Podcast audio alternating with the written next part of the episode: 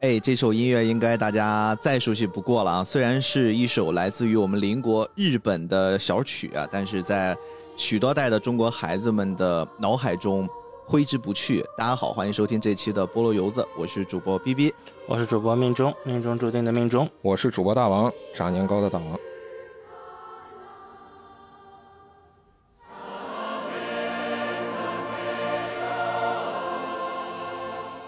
哎，相信熟悉。菠萝油子的听友们应该知道啊，当我们三个人凑到一起的时候，那么说明这期节目啊必不简单啊，里面必有妖，放大招了，考试啊啊！当然，三个人凑到一起来聊宫崎骏，那我觉得也不为过，因为老爷子值得，特别是在这个比较特殊的时间段里面啊，《天空之城》这部一九八六年的作品啊，最近要在国内重映了，哎，我相信很多喜欢宫崎骏老爷子，特别是在这个节点上。可能宫崎骏老先生的作品是看一部少一部了。那即便是过去的经典作品，大家应该也是会非常非常的期待。所以今天呢，我们三个人就一起跟大家来聊一聊这部非常非常经典又好看的《天空之城》。是的，在聊《天空之城》之前，我们正好是把。风之谷应该算是完完整整的聊了三期，对，加起来六个小时是有的吧？太巧了，而且我觉得这三期节目加到一起，我们可以说是全网最细了吧？是的，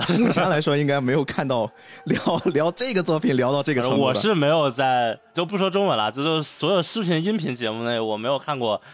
风之谷聊六个小时的，对对对，但其实还能再聊。今天这期节目最好的收听方式啊，可能是你们要先去听一听之前我们聊过的那几期，然后呢，会有很多很多的细节会慢慢的流淌入这期节目。当然，你说你不想听，直接就来奔着天空之城也完全没有问题。今天我们也是准备了非常非常的充足。哎，是的，这个就像什么呢？如果你不听之前的风之谷，直接听天空之城。就好像你不打旷野之息，直接打王国之泪，能不能打是能打的啊，也是能享受的。你这个也能梗上，你真是。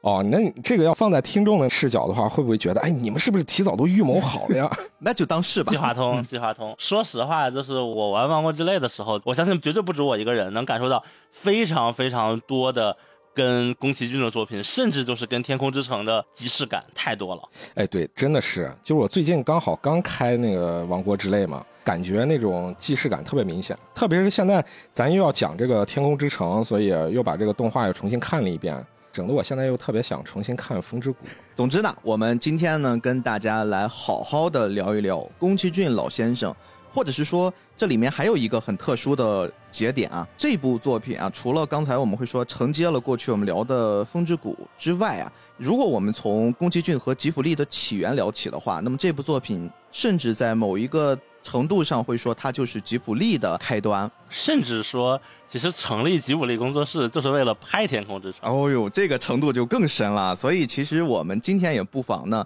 在正式进入《天空之城》这部作品之前，我们来聊一聊这段的过程。首先问一问大家，大家知不知道吉卜力这个名字是怎么来的？哎，是咋来的嘞？吉卜力的名字其实也特别特别有趣啊。宫崎骏这个老爷子，我们都知道他很执拗啊。充满了他执拗的一些小特点，因为当时大家一起起名字，宫崎骏大家都知道，他对于飞机其实是特别特别的痴迷啊。嗯，呃，他经常会在自己很多很多的作品里面就加入了各种飞机的元素，包括跟风啊相关的飞机设计。这个之前命中在红猪那期节目也跟大家说过，说的很细啊，说当时。宫崎骏老先生呢，家族的一些背景，所以说从小就对这个方面特别感兴趣，也有这个足够好的基因。吉普力其实是一个外来词，是的。如果我没记错的话，应该是一个意大利词。但是呢，这个意大利词最开始写作日本的这个片假名的时候，读起来就是我们现在这个吉普力三个字。但是呢，当时宫老爷子也是这么自信的时候，我们这个名字就要叫这个，因为它代表的是好像。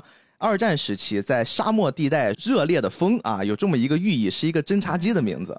然后呢，他就说，我们就叫这个侦察机，我们这有寓意的，很好。结果后来啊，铃木敏夫在一次采访中说：“哎，其实呢，宫崎骏呀，你看我们当时就说这个名字好像是这么叫吗？要不要再慎重一点？”然后宫崎骏拍着胸脯说：“没问题，就这发音。”后来来了几个他们在吉卜力工作的意大利籍的画师，他们说：“哎，其实不是的，老爷爷，其实我们这个不叫吉卜力，应该叫吉普力啊，就是我们这个发音在意大利语里面是略有那么一些不同的。”当时大家觉得一度有一些尴尬，哎，铃木敏夫非常非常的大度，你看为什么是一个可以合作一辈子的老搭档啊？他说也挺好，也挺好，对吧？我们这一下子吉普力就成了世界独一无二的名字了，我们才没有什么飞机什么各种隐身隐喻呢。没关系，就是这么自信。其实从宫崎骏他对于各种角色的命名，包括我们之前聊的那个纳乌西卡的命名，其实都能看出来，他就是喜欢扭一下，但是他这个扭就反而。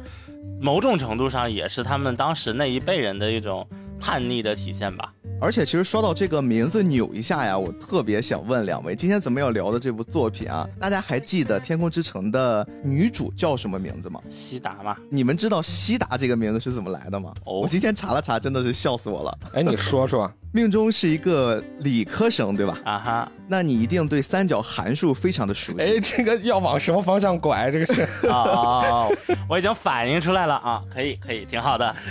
其实我们在聊这个西达呢，我们要先回到上一代的西达的那个故事里面。宫崎骏在小学的时候呀，老师在上面上着课，他就不好好听讲。当时数学老师正在去讲三角函数，什么 sin 啊、cos 啊、tangent 呀，哎，就是。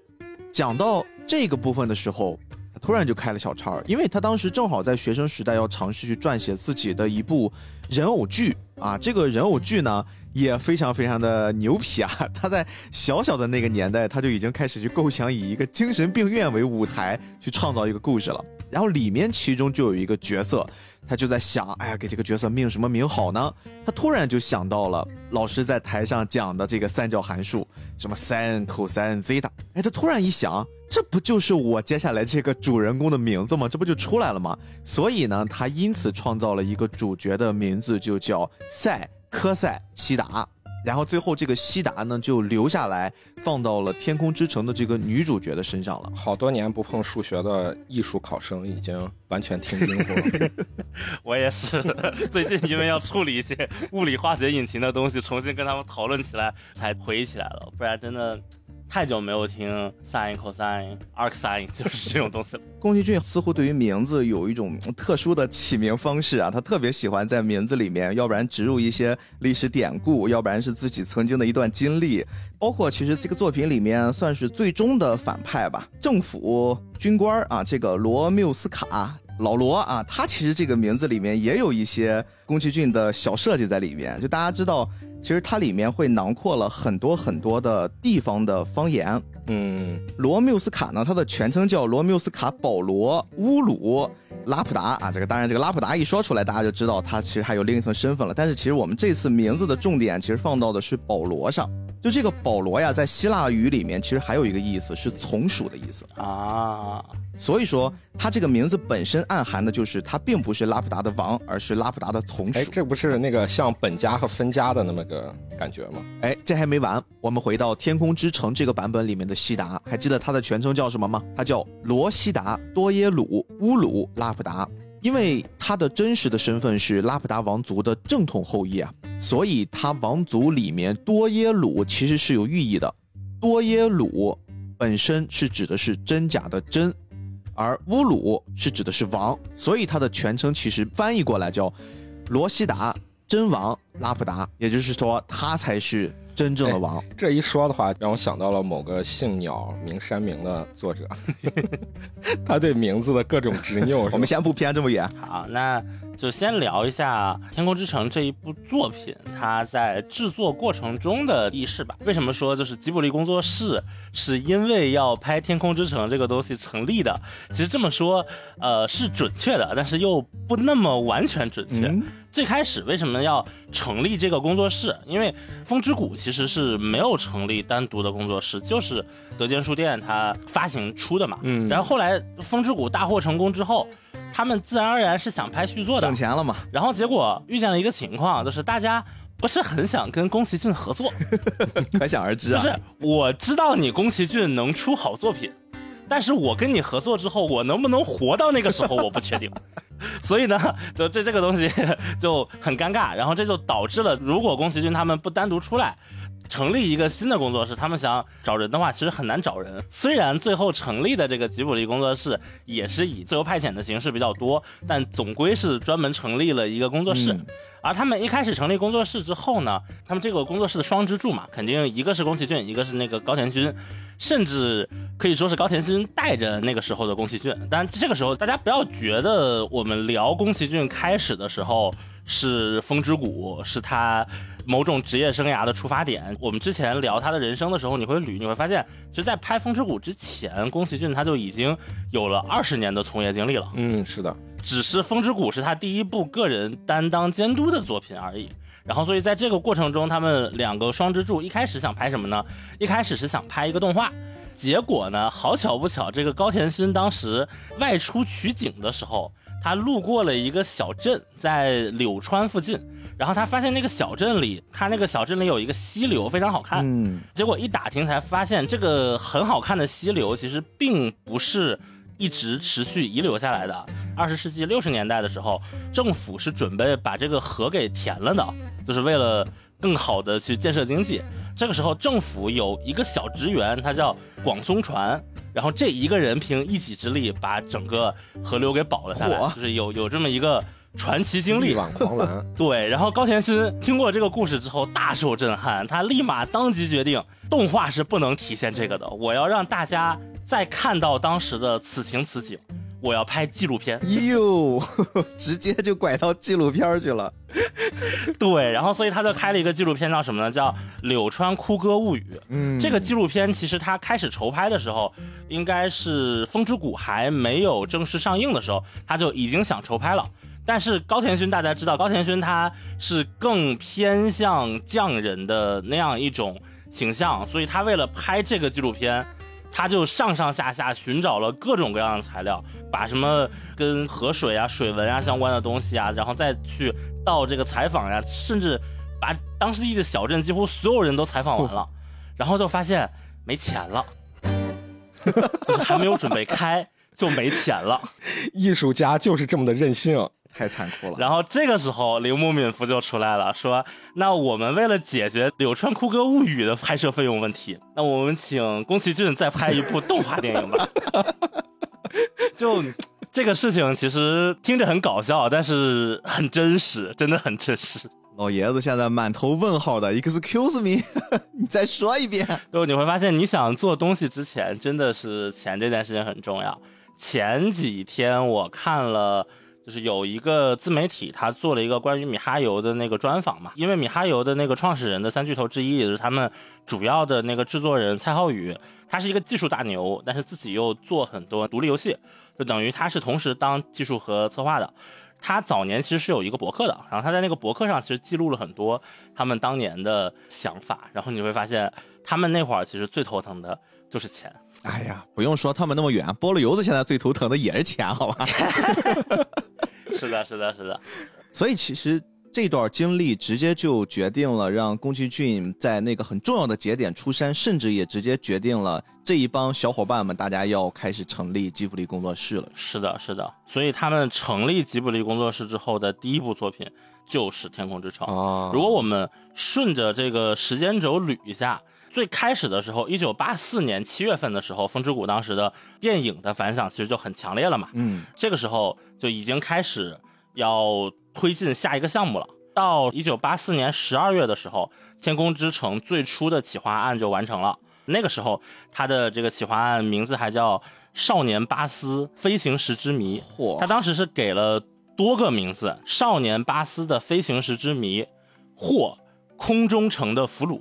或天空中的宝岛，或飞行帝国。哎呦，这个好像有宫崎骏早年就是他做那个未来少年柯南那种味儿。哎，我也正想说这个。是的，是的，是的，是的。如果大家注意设定的话，其实《天空之城》的反派那个罗缪斯卡，其实就是未来少年柯南里的那个反派的祖先。哦，对对对，是是是。他还有一个这样的连贯的关系，包括其实他讨论的话题也是。很有共性嘛。但这种东西我们后面再聊。我们顺着先捋一下这个时间轴，到一九八五年一月份的时候就开始《天空之城》的这个准备工作了。五月份的时候，他去英国进行了两周的野外取景，然后这个时候就参观了很多博物馆呀、煤矿街呀。就如果我们去仔细看的话，它里面《天空之城》里关于很多地面上的人挖矿的那些的东西，很多景观是可以在英国威尔士找到这个原型的。所以也就是说，《天空之城》的这部作品的背景，我们是因此可以把它总结归纳为这是发生在蒸汽时代的英国的故事。官方的设定上其实是把这个东西隐去的，就是他不说我发生在哪里，然后也不说我这是什么时代的，但是它取景总得有个原型嘛，它的原型很多东西是英国那边的，所以会带着那种风格，你就会觉得是欧洲的风格，是欧洲近代的某个特殊时期的风格。而且这个其实还跟它的那个设定有关，其实相对而言还是比较架空的嘛，因为它不是说我往后畅想了一个未来，而是在一个近代我畅想一个有飞行时的平行宇宙的这种感觉。因为说实话，其实它里面很多飞行器，我们跳过头来看看，我觉得以现在的科技水平，其实也是做不到的。嗯而我们知道，就是宫崎骏本人，他是一个飞行器相关的狂热爱好者，就是他设计的那个东西，就如果你让他画一个飞机，他那个飞机的结构真的是符合现实的。对，那为什么会出现这个落差呢？其实啊，我觉得特别容易理解，就是因为他们说他们的每一个石头里都有飞行石的成分嘛。飞行石这个东西，其实在那个世界观下，它并不是一个罕见的东西，它罕见的其实是对飞行石的冶炼和提取的技术。嗯，所以我合理怀疑啊，我合理怀疑，在天空之城的世界观下，就是地面人的这些飞行设备、飞空艇里也有跟飞行时相关的哎技术。这个就是我这回重新看的时候，我脑子里一直就在想，它到底是用什么东西作为它的原料呢？或者是它到底是用什么东西来驱动的？这个事儿，我怎么有特别强烈的《风之谷》漫画的那个后半部分的即视感呢？对，因为它这个东西就是，我们不说三定律的那个科技与魔法无异了，我们就只说它这个 呃飞行石这个东西，你说它就是个高能量的水晶，你采出来之后，无限的能够永久的使东西漂浮在天上，它其实是很魔法的。但是我们会发现，它在这个里面会把它包装的很机械，就明显的告诉你，它是一个科技文明的产物，嗯而不是一个魔法。但是这个里面又透露着一点点跟魔法有关或者那么反科技的东西。这个我们也后面再说啊。但是 这个，后面要说的东西不少呀，今天。哎，我想起了，我想起了以前打辩论的时候，一辩起来说这个问题我方四辩稍后解释，二辩起来说我方四辩稍后解释，三辩说我方四辩给您解释，四辩起来啊，嗯，有心的听众都记得啊，命中今天这期节目埋了多少坑，他少填一个，你们就在评论区骂他。哎，大家好好数。啊好好好。我们说回时间轴啊，到一九八五年六月的时候，这个才正式的开始在吉祥寺附近作为吉卜力办公室的这个楼，哦然后这个时候吉卜力工作室才开始正式运营。挂牌了，就其实他们公司注册肯定是前一年了，但是他们这个楼租下来，就是装修好开始运营，其实是一九八五年六月的事情。哦，然后到一九八五年九月份的时候，他开始进入了原画制作的阶段，然后到一九八六年八月份就正式上映了。所以其实它这个阶段中间还蛮紧密的，它是不是大量的这种我们不能叫底层，就基础劳动工作者还都是从风之谷那边直接干的不错就过来跟我干，都是这种方式。应该有部分比例的人是这样，但是他们当时还是招了很多人，因为啊整个就是吉卜力运作的模式还是那个 freelance 的那那那个模式嘛。嗯，但能看到的是，其实这一部《天空之城》，我在看的时候，我也会发现它有很多人物的特写的那个视角。嗯，就你会发现，其实他的脸会大很多。他最开始企划上定的是九十分钟嘛，但实际上拍出来是一百二十分钟。但是哪怕是这一百二十分钟的内容，你会发现它整个制作周期也就是将近一年的时间。哦，就这个东西，你按吉卜力的速度其实是非常快的。是就是你一算这个时间，不只是吉卜力了，就是特别是你要把这个时间放到是八十年代，八十年代那个时候，那个迪士尼它也是咱们上一期讲小美人鱼之后，他们才开始尝试用那个电脑数字技术融入到这种手绘动画里面。嗯，然后在这之前，人们都是在那个赛璐璐片上来进行绘画嘛。是的，其实那个绘画是很麻烦很很复杂的，所以一年半的时间做这么一部长篇动画，而且还是两个小时的一部长篇，然后里面的那个动作还都那么流畅，你就觉得其实这是一个工程量非常大的一个事儿关。键它这个还不光是制作的时间，它是整体的时间吧？呃，整体的时间还要再往前推啊，因为关于一些设定上的东西，其实我我觉得宫崎骏还很迷人的一个地方，就是他的这个世界观的设定。你会发现，他一会儿给你弄很日本的乡下的，一会儿给你弄很西洋的，然后这种柴油朋克的，一会儿又给你弄未来的，然后一会儿又给你弄二战时期的。但是你会发现它，它里面聊的东西又好像是有一个共识的，嗯，然后每一个世界又内部有一个自己的逻辑，我觉得这个其实就你什么都不说，你单说做世界观设定这一方面，宫崎骏其实是非常非常非常强的。确实，嗯，他应该也确实是啃了不少书。每次看他的纪录片儿，看这些作品背后的制作幕后花絮的时候，都能感觉出他确实有着大量的积累和大量的阅读，而且不只是一个文化、一个国家、一个种族，他是所有方方面面的，只要他觉得对自己创作有帮助或者能启发灵感，他全部来者不拒。是的，这一点是非常非常厉害。这个其实就是上期跟付桥聊的时候说，当时吉卜力那里是整个日本的先进思想和理念的前沿阵地，就他甚至不是从前沿阵地来弄东西，他就是前沿阵地本身。行，可以，是吧我觉得可以这么称呼。嗯，具体这个东西大家可以听之前的那个节目啊，当时聊了非常非常多的内容啊。呃，我觉得吉卜力特别好的一点是，他会把企划书公开，然后公开之后，大家可以从企划书上直接看到他最开始是怎么想的，以及最开始是怎么吹的啊，然后你就能看到，比如说啊，他的这个剧情提要的第一句叫“曾经在《格列佛游记》第三部里出现过的天空中的福岛拉普达”，嗯，其实宫崎骏根本没看过那个故事，哦就是能蹭一下。他当时其实还没有看过《格列佛游记》，但是他先写进了方案里他。可能当时也就是听到了那么一个名字。对他，他就是取了一个名字，但是这个东西其实我们细究，它是有一个文化源流的，因为《格列佛游记》那一卷里，它都是提虚构的那个地点嘛，但是它只提了一个地点是真实的，就是在那一卷里提了日本，啊，然后这个拉普达这个岛又在日本很附近，所以拉普达的这个故事在日本很流行，就大家可能经常谈，就这种东西，如果我们细细考究的话，它是有一套脉络的，但是它放在企划书里。就是纯蹭，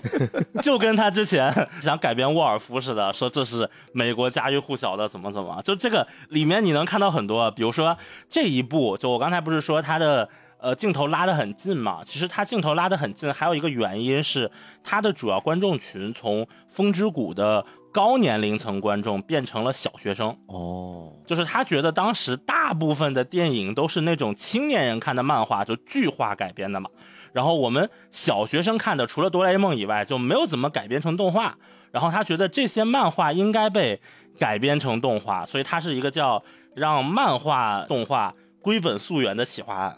我这跟我们现在的理念是反过来的啊！我们现在拼了命呢，就是想让成年人过来多看一看，是的因为，他当时是反过来的。是的，因为呃，这还是跟那个时代的趋势有关。然后你看他这个里面，或他怎么说呢？《天空之城》的目的就是要复兴漫画电影，然后我们将对象年龄层放在小学四年级，这件事情没有问题。问题是（括号）其脑细胞的数量已和成年人相当（括号），然后再告诉你，好贱哦！再继续往下开发幼儿观众，扩大主要观众群。投资人一听，赛道选对了。所以啊，亲爱的听众朋友们，如果你们身边有一些感觉上智商让你们受委屈了的朋友，你就可以委婉的说，你的智商现在处于小学三年级 啊，就四年级都不到。我觉得这个是纯粹是为了拉投资时候加的一些各种噱头啊。对，对，你会看他是这么说的，他会说很多东西又给作品添加乐趣啊，怎么又相辅相成啊？但是他就确实是有道理的，或者说，其实他们在进行这个制作的过程中，他们提出的这些 slogan 也好，口号也罢，这个作品能做出来，就说明这些口号其实大家达是达成共识的。嗯如果这些口号在制作的过程中被丢下来了，那这部作品其实我们也看不到而最后我们看到的结果，确实跟他这些口号，我不说夸张的部分，其实大体的方向还是相成的。比如说啊，就是确实你会感觉到它整个故事，无论是故事的架构啊，还是把一些厚重的东西给你隐藏起来啊，确实他的主要观众年龄层更低了一点。当然，这个其实也是宫崎骏作品的一个魅力。就比如说《风之谷》和《幽灵公主》这样的作品，你看着你就会觉得他在讨论一个很有深度。对他似乎要告诉我一些这个作品直接表面上之外的东西，确实有这种感觉。对，然后你会有一种就是我要沐浴更衣、正襟危坐才能看。对，真的是吧？你看《天空之城》的时候，你会觉得嗨，就是一个合家欢的作品嘛。但是你看完了，你往下品，你会发现哦，还有很多，还有别的。对，这个其实我觉得。就很巧妙，就它其实是迎合了各个层面的观众，就是你想要在里面探究什么内容，那你自己去探究，我保证你能探究出来很深的内容。但如果你不想探究，你看中说这个还真的是有据可依啊。他在一次《天空之城》的纪录片里面说过这样的一句话，他说：“一个冒险动画呀，最重要的是在一个纯真中成长的天真无邪的男孩，要塑造这么一个形象。”他说他完全没有兴趣创造一个能够战斗的独立大男孩和一个会驾驶滑翔翼的女孩啊！大家可以想想他在暗指什么。他说我想创造的是主人公通过冒险旅程可以得到点什么，我并不想表现那些大道理，比如说全世界和平啊，比如说我们看完了这一部动画片我是希望大家能感受到两个小主人公有自己坚定的梦想，能够战胜各种困难，那他们的生活真的是太美好了。就他的原话就这样子，当然我觉得他只是采访，为了去 冠冕堂皇的说一套，其实他背后肯定还是有更多的思考的。哎，不过说起来的话，你比如说像我那个创作漫画的话，新手特别容易犯的一个问题。就是你在创作你的第一部作品的时候，很容易把你自己设想的各种庞大的世界观，先在你的漫画的前几页全堆砌出来，嗯，拼了命的往外露，就让人觉得特别的劝退，嗯。所以像我们那个创作故事的时候，经常是我先以小故事，先保证大家能看懂、能读懂，然后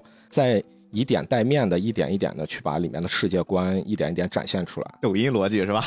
前三秒。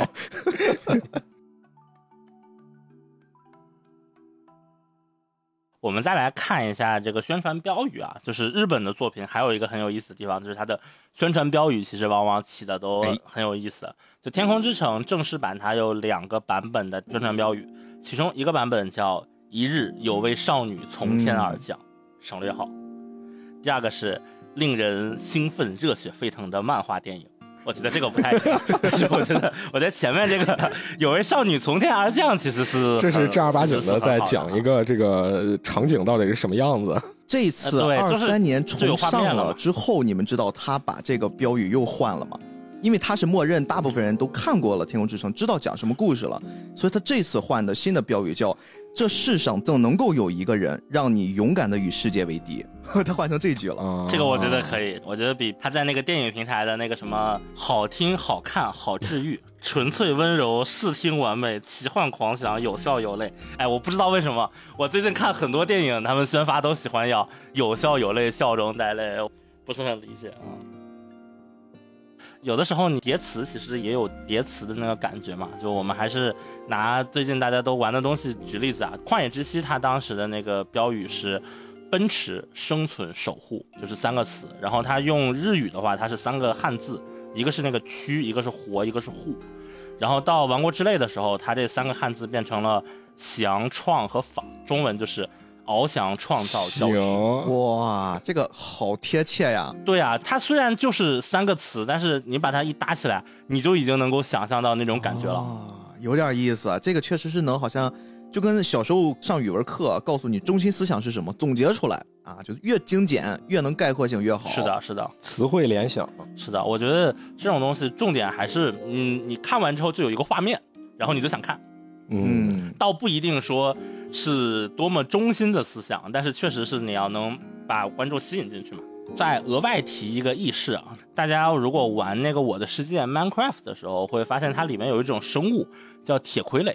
然后这个铁傀儡它其实有一个行为，它一般会刷新在那个村庄附近，然后它会给那个村民的幼童献花儿。哦，就这个东西，其实一开始我是没有往那个地方想的。后来他这个是相关的工作人员承认了，开发者说这个东西确确实实就是致敬的《天空之城》。哎，你不提出来，我都没往这个方面想。其实啊，其实《天空之城》当时上映的时候，它的票房不是特别成功，因为那个时候就是日本还是一个 S F，然后要萝卜，然后要超级系，就要真实系，就是还是要那个。机器人科幻很帅的年代，所以它的票房其实没有很高，但是它的那个观众口碑很高。然后到后面就是吉卜力再翻新的时候，大家再看的时候才会发现，哎，这部作品当年其实是有这个高度的。但是这个作品出来之后，你会发现它的影响就不仅是它飞空艇的这一系列所谓的。偏柴油朋克的这种画风的影响，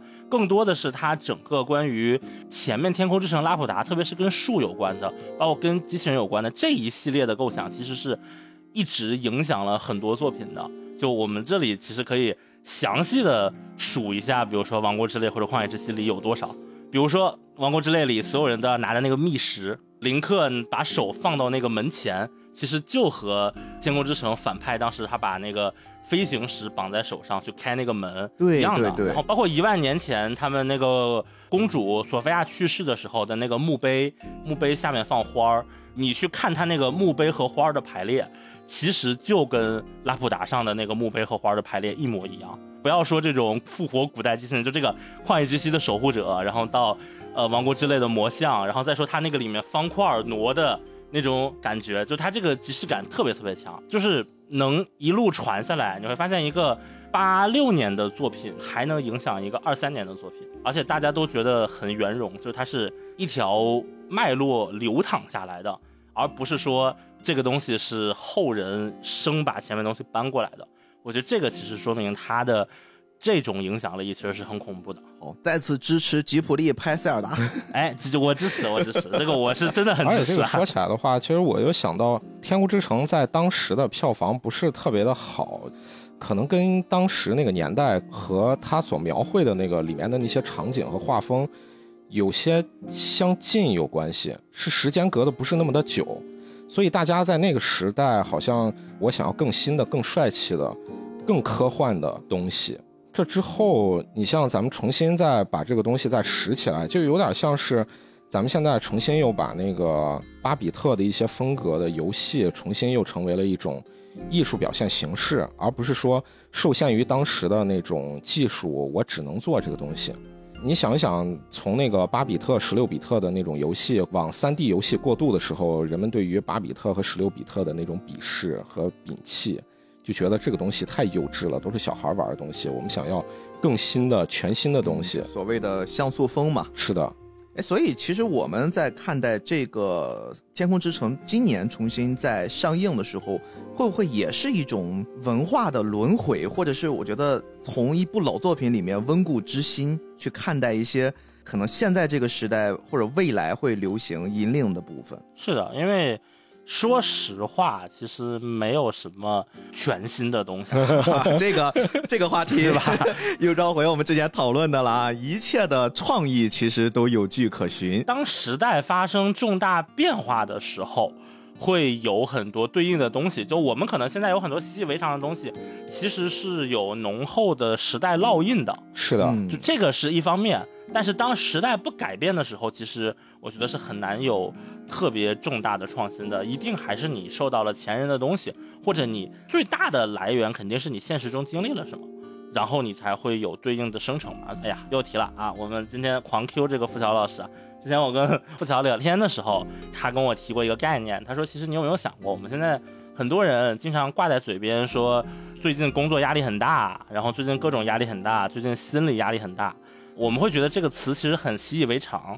但其实压力用来表示心理上的压力或者精神上的压力。你看，我现在甚至都找不到别的词，我说这个就是精神上的压力啊，它不是精神上的什么，它不是精神上的痛苦，精神上的什么，它就是压力。就我会觉得这个词非常的合理，然后它就是我们想要的那个词。但是“压力”这个词其实是一八四零年以后才出现的，啊它是一八四零年我们有工业革命之后，大规模的机器那种压缩机、内燃机哦有了之后，这个“压力”这个词它才开始指物理上的那种力，然后到了一九五零年以后，它才开始普遍的指人精神上的压力。哇，从物理攻击变魔法攻击了。对，在一九五零年以前，我们是不会说“压力”这个词的，就是这个词其实是你把它理解成一种力，其实是带着浓厚的工业感的。工业革命之后的那种气息的。哎，那跟今天这个作品还是挺匹配的。对，这个后面我也会再 Q 到，就是压力的这个词的流变，那就能看到，就是这些东西其实，在环境中我们没有办法意识到，可能只有再过三十年、再过四十年，我们回头看的时候，我们会发现，哦，原来二零二三年当年是一个这样的情境啊。你才能开始意识到这些相关的东西，比如说以后真的他们再用了另外一套更新的东西，他说为什么四十年前的人会用压力来表示自己的心理呢？他们对于心理有多么错误的认知啊！他们对于大脑、对于神经、精神有多么错误的认知啊！就你那个时候，你才能回过头来看。但是在现在的这个节点的切面上，我觉得很多东西就还是往前抓的。就甚至说，我们很多故事，你一遍一遍往前，你往前到莎士比亚那个时候的那些故事，再往前到柏拉图那个时候的那些故事，我们很多讨论理念上的问题，其实就还是他《理想国》里讨论的那些东西。我们其实，在讨论这部作品的时候，刚才其实我也跟两位分享过，我或许是因为前面我们积累了那么多期节目，我们好像试图去深入了解宫崎骏这个人，了解吉卜力的前身，所以我在看到这部作品的时候，有特别多来自上一个作品，就是《风之谷》那个阶段的影子。我不知道这个影子是真实的从。宫崎骏可能当时对于动画和漫画，特别是动画电影的遗憾，他想放到了这部作品里面，还是说他确确实实希望用一些经过了几年之后的打磨，然后沉淀下来的那些新的东西，做出了这个《天空之城》？就是这两部作品之间会有一些关系对比吗？有，而且这个我觉得感觉非常明显呀。就比如说，我印象最深的一个画面啊，就是《天空之城》里的那个机器人，最后它倒塌的时候，它有一个头掉下去的那个画面嘛。嗯，然后你会发现，它头打开之后，它里面其实是有生物组织的。哦，这个不就是对应着这明显是一个巨神兵的结构巨神兵对，而且而且你会发现这件事情它其实是反天空之城的，因为天空之城的逻辑里，那个飞行石代表的是科技，就是它代表的是很硬的机械科技，不是生物科技。对但是它会把这个机器人做成这个，我觉得是不自觉的一种结构。包括其实它机器人空投它折叠成圆形的时候，我也觉得很像虫卵，会有那种感觉。然后，但整体上来说，《风之谷》和《天空之城》的对比，如果我们说动画的对比，那《天空之城》一定是在《风之谷》后面的嘛。但如果我们说天空之城的动画和风之谷的漫画，那就是你会发现这两个东西就是反过来的了。因为风之谷的漫画它画了十年呀，宫崎骏的出发点到折返点的那个折返的瞬间，就是风之谷漫画画完了，然后拍那个幽灵公主动画之后的事情嘛。所以你要是说风之谷漫画上他表达那些理念的最后的结局，上一期聊了嘛，在那个 On Your Mark 里。但是如果你说的是风之谷的漫画中的某些观点，就尤其是他早期的一些观点，我觉得在这个天空之城里体现的会更清楚一点。所以我一直觉得《天空之城》是一个很好聊的作品。为什么？因为它比起《风之谷》来说，它更清爽。《风之谷》它画的十年的过程里，宫崎骏本身的思想经历了很多的变化，对对对他很多精神支柱也崩塌了。然后这个过程再配上当时的局势，你会发现《风之谷》太复杂了。就它是像一个福海一样，宫崎骏内心的福海嘛，就是一个无限蔓延的深渊。其实你是很难把它完全的给看透、看清楚的。但是《天空之城》不一样，《天空之城》它其实很清爽，而且他很多东西做了一个很收敛、克制的表达，而且他本身表达的那个内容又是《风之谷》早期的那一些东西，就这些东西在《风之谷》后期可能会被推翻，但是它在早期的时候它确实是确定的。所以我一直觉得，如果我们通过《天空之城》的角度再去看这些观点，尤其是看他怎么看待人类，怎么看待科技，怎么看待自然，我们可能会得到一些更明确的一些信息。而且我在这回重新看那个《天空之城》的时候，我发现一些小细节。哦你就比如说，《天空之城》它最后在来到这个天空之城那个机器人身上，不是来了好几只那个小动物？哎，那个小动物不就是是 风之谷的《风之谷》里面的那个迪多嘛？就对那个狐松鼠。一看好像找到他的老巢了一样，是吧？对，就是你看到这个不自觉的，就是你会不会有一种那种关联？你如果是作为一个创作者的话，有可能他是只是因为我这一个时间段我在一直陆陆续续的在画《风之谷》这个漫画，所以我不自觉的可能多多少少会把一些我的设定或者是世界观或者是我喜欢的一些小东西我会加进去，我可能不会说是真的就会创造出一个完整的那种强关联，但是呢。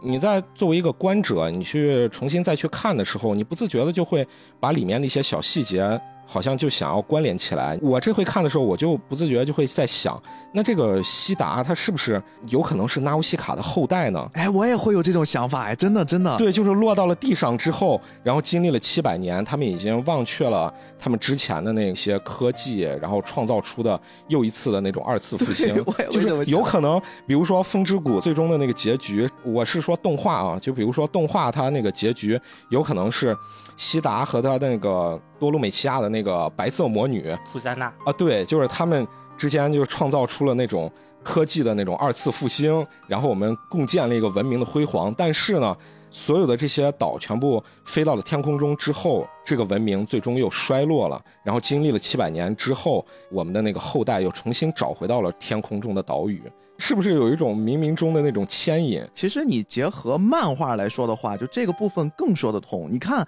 天空之城这个组成。是不是就是我们说牧羊人上半部分就是牧羊人那个保留了人类一部分知识库的那个牧羊人守护了千年的那片圣洁的土地，然后它的下半部分不就是最后他们闯进去的那个陵墓，对吧？把两个一结合，就变成了天空之城飘在天上残剩的那个部分。是的，是的。而且我就在想象啊，你说作为一个观众，或者是作为一个欣赏这个片子的人，是宫崎骏的目标的这些受众。当他们把这两部片子，如果真的作为一个热爱这宫崎骏动画的人，然后把它联系起来，然后中间一定要考据出某种东西的时候，我觉得作为创作者肯定是有某种暗爽的。对对对，我埋藏的东西被你发现了，就是我不相信宫崎骏是没有这种想法的。如果他没这种想法，他就不是宫崎骏，他就是高田勋。就是他创作这个东西，他肯定是有这种，我想让你们找出来，你们看一看，我画这种东西中间有什么相似的或者是小联系。大王说这个地方我有两个小细节啊，特别特别的强烈。第一个地方就是到了结局的时候，我们那个西达。被他的另一个支线的这个大哥开了一枪，把头发给打断了，突然从长发变短发，那一刻简直就是纳乌西卡，就那个神情巨像。然后第二个就是他们天空之城要崩塌的时候，要准备往天上升了，其他的那些人带着军队，他们有一个巨大的飞艇要逃跑，然后那个巨大的飞艇他给了一个极强的透视，然后那个透视我当时一看，我这不就是飘在天上的王虫吗？嗯，就完全一致。就这两个真的给我一种特别特别强烈，大王刚才说的那种感觉，就是宫俊他是知道我这个漫画版的《风之谷》可能我没有办法动画化，在这个阶段给大家看，但是我会让我的一点点能力和我的一点点私心，在我的下一部作品里面先露一露。哎，我先爽一爽，然后大家如果能发现了，那其乐融融；发现不了无所谓，就这种感觉特别强。是的，如果我们比两个动画的话，你会发现动画最开始的时候，它都有一个类似版画一样的东西，告诉你它这个文明是怎么创建的吧？是是是。然后这个过程，甚至包括天空之城，它一开始的那个拉普达人，他的文明一开始靠的是什么？靠的是风之神。嗯，就会你会发现，他在他那个版画的前面几个部分，他建的是风车。他是建完风车之后建可能飞空艇，然后最后才把整个大陆飘起来。但如果你硬要说这两个的关系的话，我会觉得风之谷的故事是走到最尽头的故事。所以如果他们两个有关系，应该是天空之城是风之谷的前置，就是天天空之城可能描述的是风之谷之前的上一个文明。过程中经历的一些，哎，也有可能。咱们已经聊到这个程度了呀，因为我们知道《天空之城》的这个故事背景，其实宫崎骏并没有给大家展示的很完整，它其实隐藏了《天空之城》前身，而且我们通过他们的对话会知道，它的前身是分两个阶段，一个是所谓的神统治的阶段，一个是所谓的这个拉普达族人他们曾经有一个国王统治的一个阶段，它全部都浓缩在了那个版画里面。其实那里面不到一分钟的时间，其实信息量是极高的。所以，我们一起来帮着大家把前面这一小段《天空之城》之前到底发生了什么？就这个阶段，拉普达人他们做了些什么？到底是啥？我们给稍微试图还原一下吧。其实这个故事我当时以拉片的方式，我一点一点的看了一点。命中刚才说了，所有的故事的起源其实是像一个掌控着风的女神吹了一口仙气儿，然后整个大地上就起风了。以这个故事为作为开端，所以最开始可能真的是有一个以风为主要能源的吹向了土地，然后土地上生活的这波人呢，他们就开始去做了一些。跟风相关的，比如说风能转化成势能、动能，然后以此为生，让他们的生活变好。所以我们后来看到下面的镜头，他们的工业开始发展，他们逐渐的开始借助风，研发了一些啊这个设备，开始向下开垦。他们就一直很向往着天空，他们希望能征服天空。然后慢慢的你会看到他们的科技在进步，开始研究出了很多的飞行器，并且呢，他们在往土地的开垦上面。也发现了一些，就是我们后面说的这种可以飞行的晶石。他们将这些晶石跟他们后来的科技继续融合到一起，合理怀疑啊，这波就是应该是拉普达的那些族人，他们的祖先们。慢慢的，你会看到那个画面，他们开始有了很像是模仿天空之城来建造的这种规模比较大的。土地或者叫飞行器，你会看到越来越多的飞机，包括一些像是城邦一样的开始飞向了天空，嗯然后很快会有一个转场，这个转场呢转瞬即逝，里面如果暂停拉片的方式看，会看到有一个闪电。这个闪电，如果你看完了整个《天空之城》，你会知道这就是《天空之城》的本体啊，特别是下半部分向下面发射了一个雷电能量炮啊，直接就将这些科技给击落了。也就是说，拉普达的族人最开始去征服天空之城的这个过程，可能是经历了一些坎坷，他们又重新回到了地面，然后再看啊，这个风女神又吹了一口仙气儿，继续向这片土地吹来徐徐凉意。这个时候，他们好像已经开始。接受了在土地上去生根发芽，而且后面的画面出现了我们这个作品女主角西达，好像小小的身躯出现在上面。他们开始跟族人一起重新回到了土地上生活。也就是说，整个的其实天空之城经历的就是这么两个大的阶段。其实按它设定级别来说，拉普达文明是毁灭于一场瘟疫的。哦，还有一场瘟疫在其中。对，就是他们认为瘟疫是神的惩罚。然后为什么神惩罚了他们？是因为他们过度滥用科技。是就是其实我觉得当时那个反派说的那个我打的那个闪电，就是神话中的什么神话中的什么，那个还配上当时呢声优的演绎，其实非常带感，就感觉。空间都宁静了，然后但是瘟疫来了之后，就对于他们来说其实是神的惩罚。然后设定上是西达的这一脉，就是他们王族这一脉，其实是得到了神的宽恕的哦。然后所以他们才能回到大地，而他们得到神的宽恕的原因，就是因为他们祖训里的那个人始终要和大地一起生长，就等于是这样一个归来的过程吧。其实他那个里面还会给一个，就是当巴斯和西达他们第一次离开他们住的地方的时候，我们会发现他住的那个地方。其实有很多像陨石坑一样的东西，对，甚至我再大胆的猜测一下，就是为什么他们要去那个峡谷里面挖矿？因为他们想开采飞上天空的能源。你说那个陨石坑是怎么来的？哦，砸下来的吗？哦，对，因为他在前面那一幅图里，就是我先管这些东西都叫空岛了。他那一幅图里，他其实是画了十几种不同职能的空岛的，就是他在最中间的那个空岛，你看是王城。然后边上好像有的像迷宫一样，边上有的又好像是像仓库一样，然后还有像农田一样，就等于这些其实都是空岛。但是为什么最后就只剩下一个拉普达的王城在那里悬浮了？其他的空岛去哪儿了？哦，如果大家玩王国之类的话，会发现很多石头从天而降呀，对吧？然 后中毒这么深吗？最近 本期真是不停的、不停的在 Q，他就是串起来的，他他逻辑上就完全是串起来的，对吧？然后所以呢，我合理怀疑他们想挖的那个矿里有没有一部分东西是天空中的空岛掉到峡谷里的，因为这件事情其实也是七百年前的事情了，他们不是去找残骸。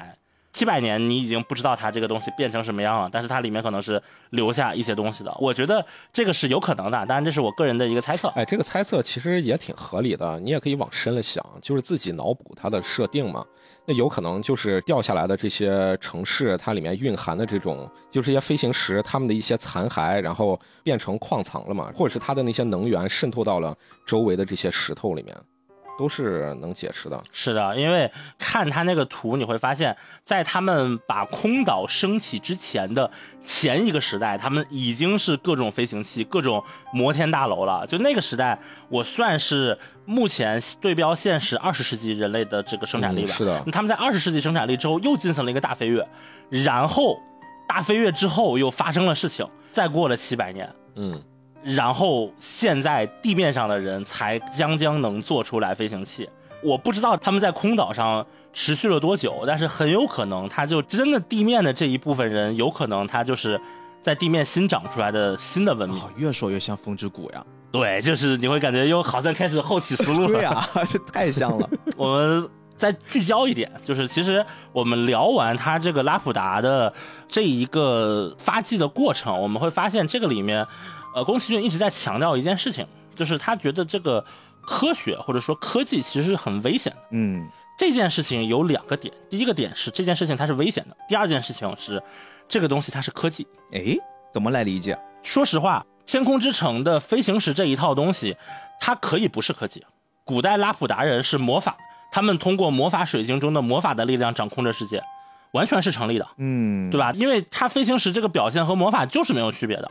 但是它要把它设定成拉普达人是一群能够使用科技的普通人。哦，我大概懂了。我们知道以前孙悟空一个跟头十万八千里，我们可以把它当成是一种超能力，但这个时候我们也可以用飞机飞到十万八千里的这个距离。但是呢，现在必须要有一个人站出来，他说孙悟空那个其实不是超能力，他是科学。我要研究出一套科技达到这个能力，就强行把过去和现在做一个关联。对他为什么要做这个关联呢？是因为他要创造一种对立，一种什么对立？就是我们看最后西达说的那一句话，他说：“现在我终于明白了为什么拉普达会灭亡。肯德亚山谷的歌谣是这么唱的：要扎根于泥土，与风儿共生，与种子一同越冬，与鸟儿歌唱春光。就算拥有再多的武器，操纵无数可怜的机器人，人类离开了土地就是活不下去的。”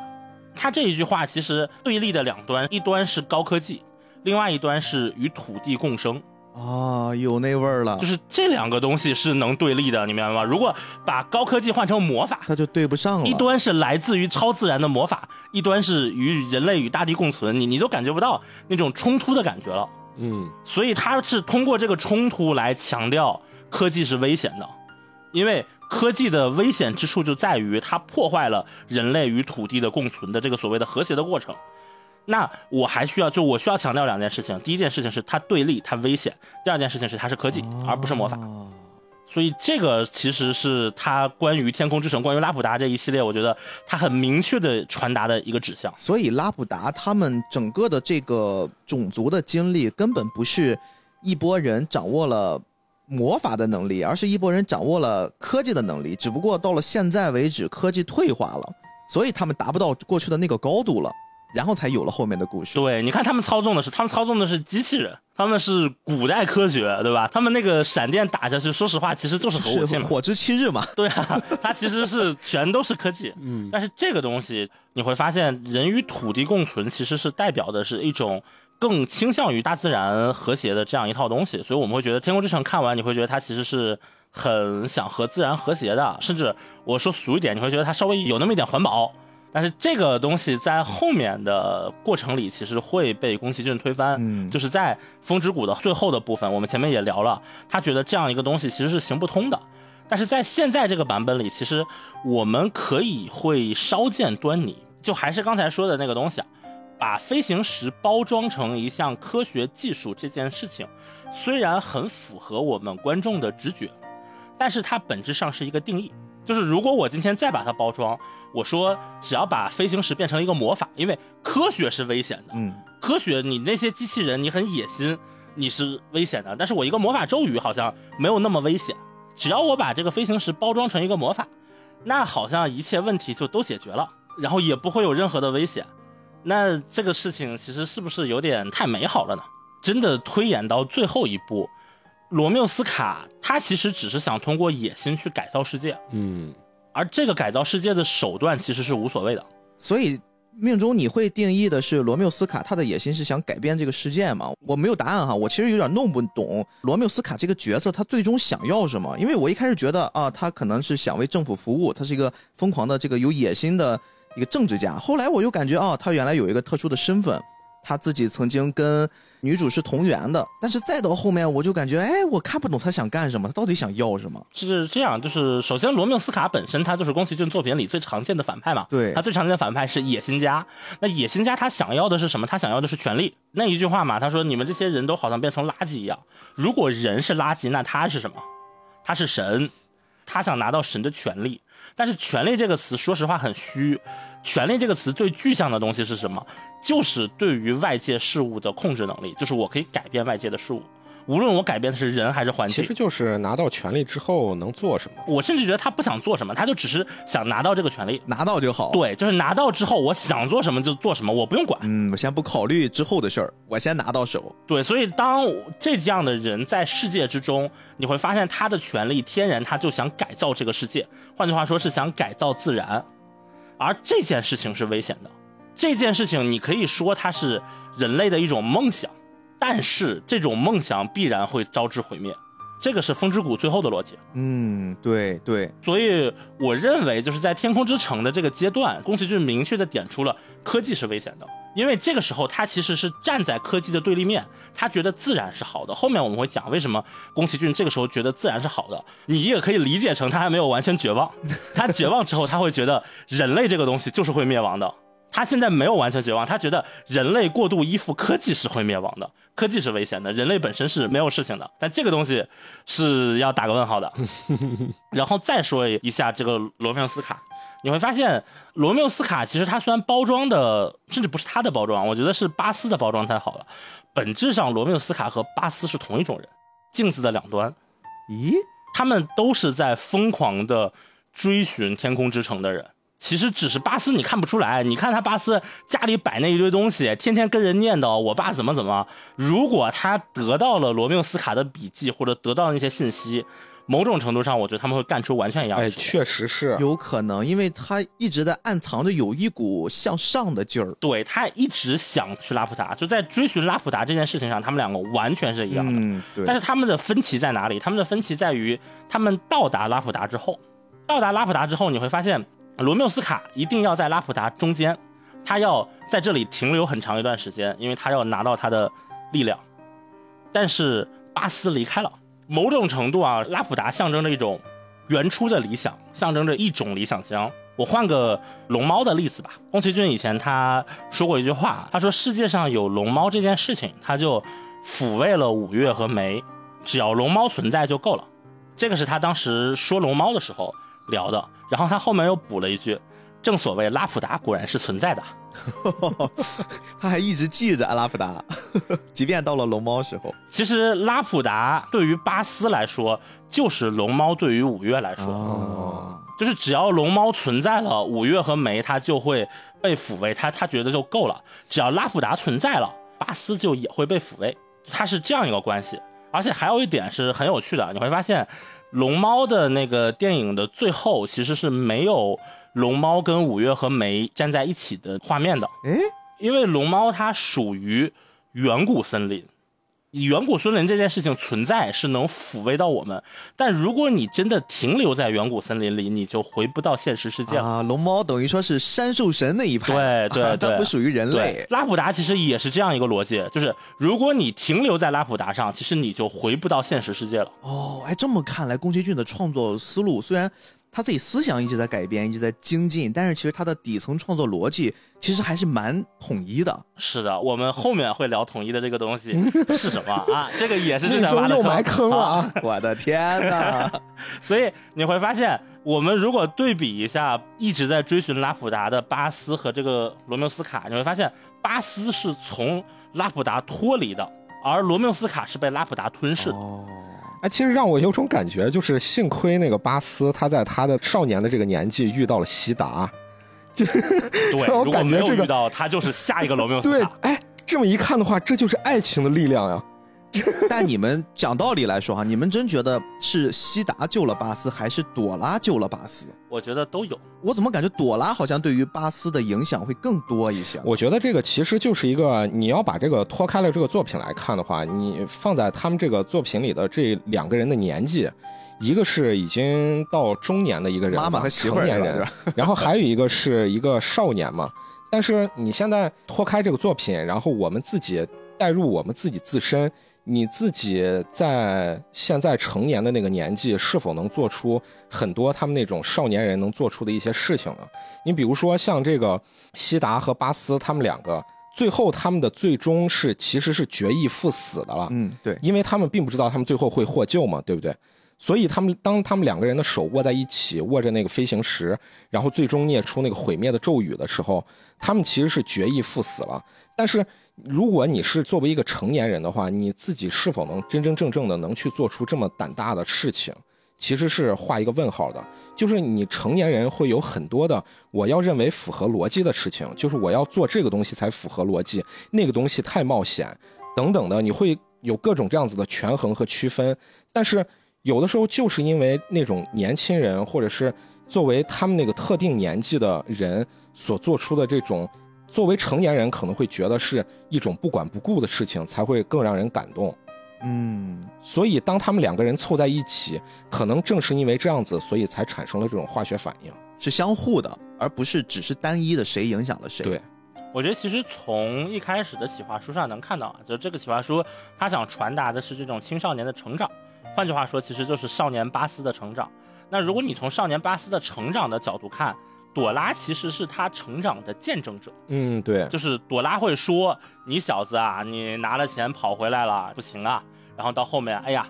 这么短时间他已经成长为一个可靠的男人了呀。就朵拉是成长的见证者，所以从朵拉的视角看，他成长跨度会很大。哦，对他不断的说你要成为一个男人啊，对，不断的说这句话。但是巴斯成为一个男人的原动力，其实还是西达。哎，我突然有一个给命中补充的，就是。当时在飞船上，朵拉老婆婆睡觉的时候，其实她的房间装饰上有一个壁画，上面画着一个年轻的姑娘，应该就是她年轻的时候。嗯，是的。然后那个装扮和造型，其实啊，我当时一看特别特别像西达，呃，西达。所以说，朵拉可能还会有一个身份，其实她是代表的是成长之后的西达。就像你刚才说的，提醒了我，她很像是站在一个时间的彼岸另一端，我去看待一个年轻的少年逐渐的成长，变成一个男人，他确实是像一个见证者的这个状态。我觉得你这个说的特别对。它里面是母亲的角色吗？哎，对。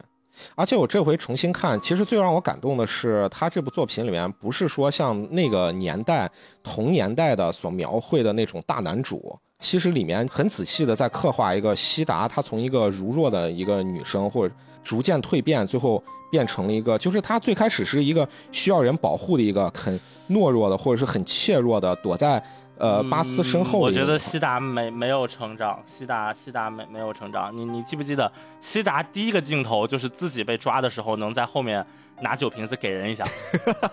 我我觉得西达是西达是成长完了的，巴斯是需要成长的。所以西达就是朵拉，西达就是朵拉，只是体型换了换。西达他有释放他情感的时候，他有钻到巴斯怀里哭的时候。但是你看，从西达最开始做的第一个选择，就是我放弃一切，我要救巴斯。嗯嗯，就这件事情，其实他已经是他自己一人扛下所有的状态了。但其实我跟那命中想法不一样的地方是，西达让我感觉在故事的最高潮处，特别是当他的那个反派打掉了他的那个头发的那里，其实是有他作为一个这一部作品里女性角色和一个女主角，她能直面与这个反派与黑暗的力量进行抗争的这么一个转变的。但是最开始的话，你也可以说她是委曲求全了。嗯嗯，你你这么说是有的，因为。他一开始他是想放弃那个拉普达的嘛，但是最后他是决定我可以为了保护拉普达而做牺牲，这个角度上是明显有成长的。是的，是的。嗯。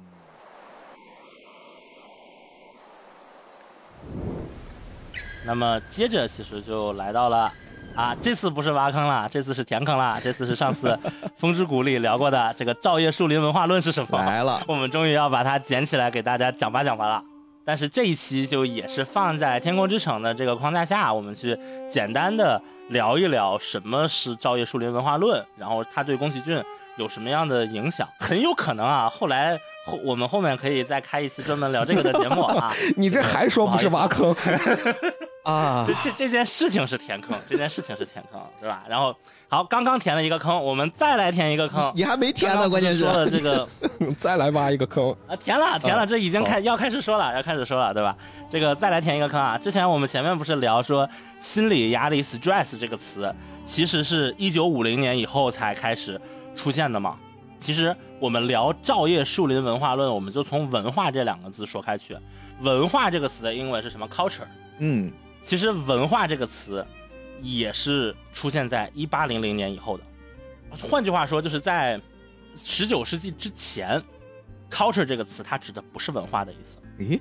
因为 culture 这个词是一直在的。我们前面的逻辑其实这样，就是 stress 这个词其实是一直在的，但是 stress 这个词去表达心理压力这个东西，是一九五零年才出现的。嗯 culture 这个词同样是一直在的，但是 culture 这个词表达文化是十九世纪以后的事情。那 culture 这个词以前是什么意思呢？它一开始出现的时候，它是出现在十五世纪中期。它在十五世纪中期，它指的是耕种土地的意思。哦，就是它最开始指的完是完完全全的耕种，就是农业的耕种，然后后来它逐渐转换成促进植物的生长，然后转换成可以开始养鱼，后面包括细菌的成长，就是任何一个事物在合适的环境下的成长，就都会用 culture 这个词。再到后面，在考察里，其实是在一八六七年之后，才开始指一个民族的集体的习俗或习惯。哦这件事情想说的是什么？就是 culture 这个词，它从农耕变化到文化这件事情，这个过程中是需要我们去考虑的。就是世界上有那么多词，为什么偏偏代表农耕的这个词变成了文化？对哈、为什么呀？这个其实从字面上差别挺大的。对吧？为什么不是 craft？对吧？为什么不是我表示手工业的这个词变成了文化的意思，而是表示耕种的词，它逐渐变成了文化？就这个里面，就是有一个一九七零年以来有一个日本的人类学家啊，就是大家很久没有听到过的这个人类学啊，有一个人类学家叫中尾佐助，哦，以他为首，就准确的说，他其实他是研究人类学和植物学的，最开始是研究植物的，然后研究植物研究研究多了之后，他忽然就觉醒了，他提出了一个概念叫照叶树林文化。哦好，来重点了。那什么是照叶树林文化？就是我刚才说的文化 culture 这个词，其实也是他当时写的那本书里开头的一个引言。但是可能那个时候有一个时代性的变化吧，就是他写引言的时候，他说 culture 这个词是从德语里来的，但其实我们现在查了一下，culture 这个词它是从那个拉丁语里面来的，但是它含义是没有任何变化的。资料查错了。对，但是那个时候的日本很多文化就是从德国直接来的嘛。德国那个时候确实在 culture 上它有一个分支概念，一个专有的名词。那说回来，什么是照叶树林？其实照叶树林就是我们平常说的常绿阔叶林，哦，就只是在日本中，他管这个东西叫照叶树林。行，然后他提出了一个什么概念？他提出一个概念叫从这个喜马拉雅山以南到日本关西，它有一个这个常绿阔叶树林，非常大的这个阔叶树林带，然后可能是一个半月形的，然后这个阔叶树林带它的中心是云南，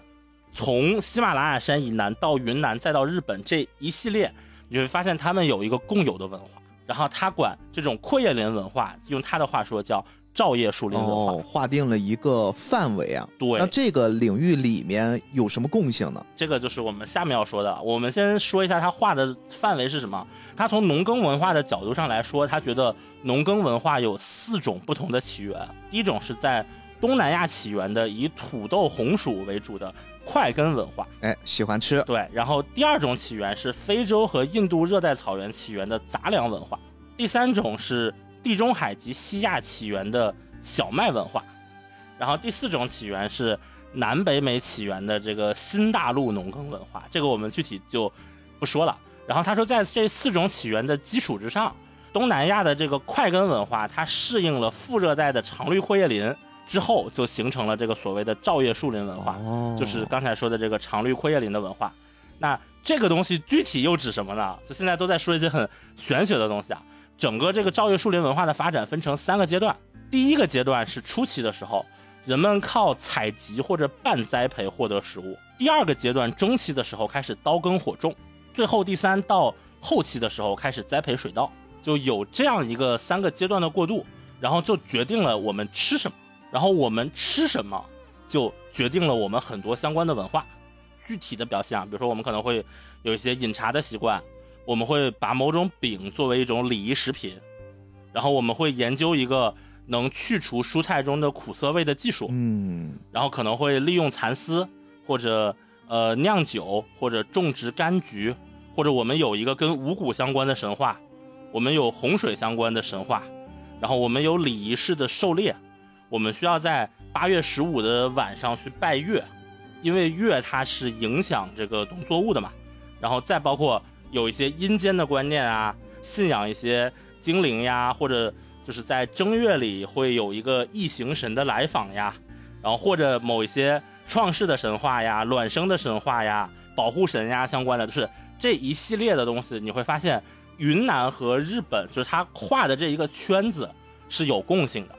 而这一个共性和其他的地方是有区别的。他是植物学家，所以他从植物学的角度去归纳说，他认为这一些无论是宗教上的还是活动上的这些所谓的文化的特点，其实是从最开始的饮食这件事情上发展来的。嗯，这个很有意思。同理就产生了，就比如说，如果我们去德国那边，它会就有一个黑森林相关的文化，那那是他们的一套嘛。然后到日本这边就是照叶树林文化，这样一套文化体系，它很重要的一个突破点在哪里？就是它认定了日本的文化不是靠民族或者不是靠土地来的，不以土地为划分，而是以我们当年在同一片照叶树林下长大，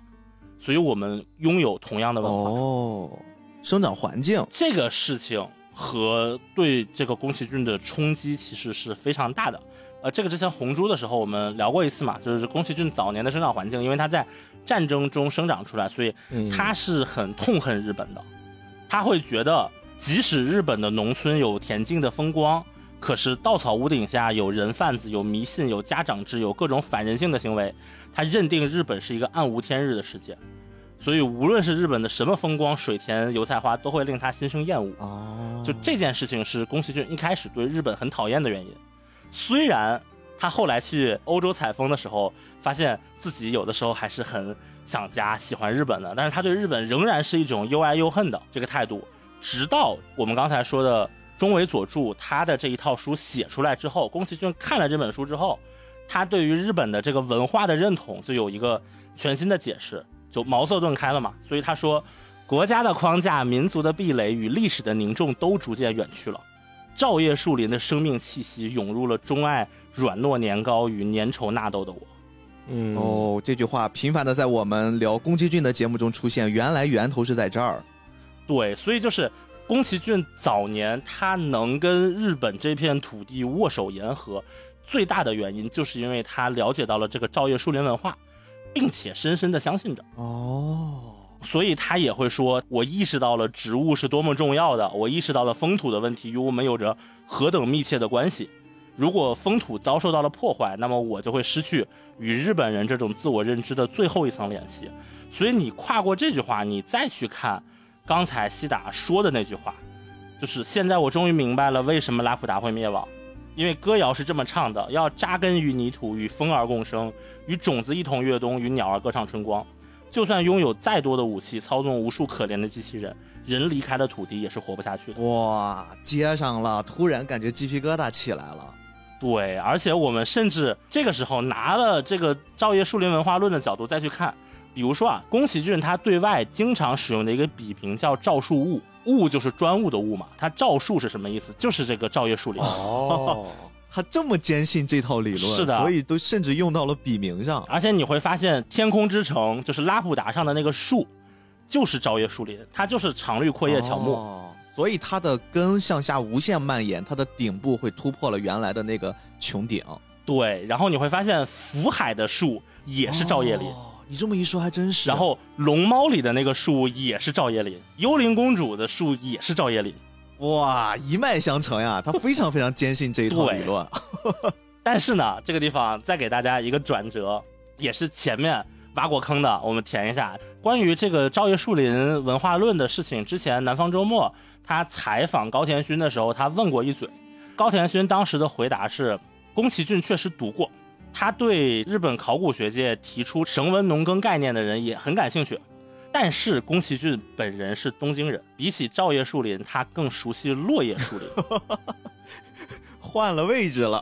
其实落叶树林是会更美一些，因为你微风拂过，你树枝摇曳，然后空气中会透露一种凛冽的感觉呀，然后你叶子飘落呀，就这种其实是很美的。但是照叶树林相反，它是一个很杂乱无章的东西。嗯，风起来的时候，叶子全都黏糊糊的趴在树枝上，所以宫崎骏他是没有道理去喜欢这种风景的，他并不喜欢照叶树林的风景。照叶树林对于他来说只是一种梦幻，他喜欢的是这个文化，他不是喜欢这个场景。其实有时候就是因为他没有生长在这种环境下，他才会对于这些东西不了解，嗯或者是你换一种说法，其实才才会有那种像梦幻式的那种想象。人有的时候就是因为你生活环境是如此，然后你对你这个环境特别的了解或过于了解，所以你不管是正面的还是负面的，你会了解到非常多，以至于可能当你把这个事情真正讲出来的时候，可能你自己并不觉得它是一个特别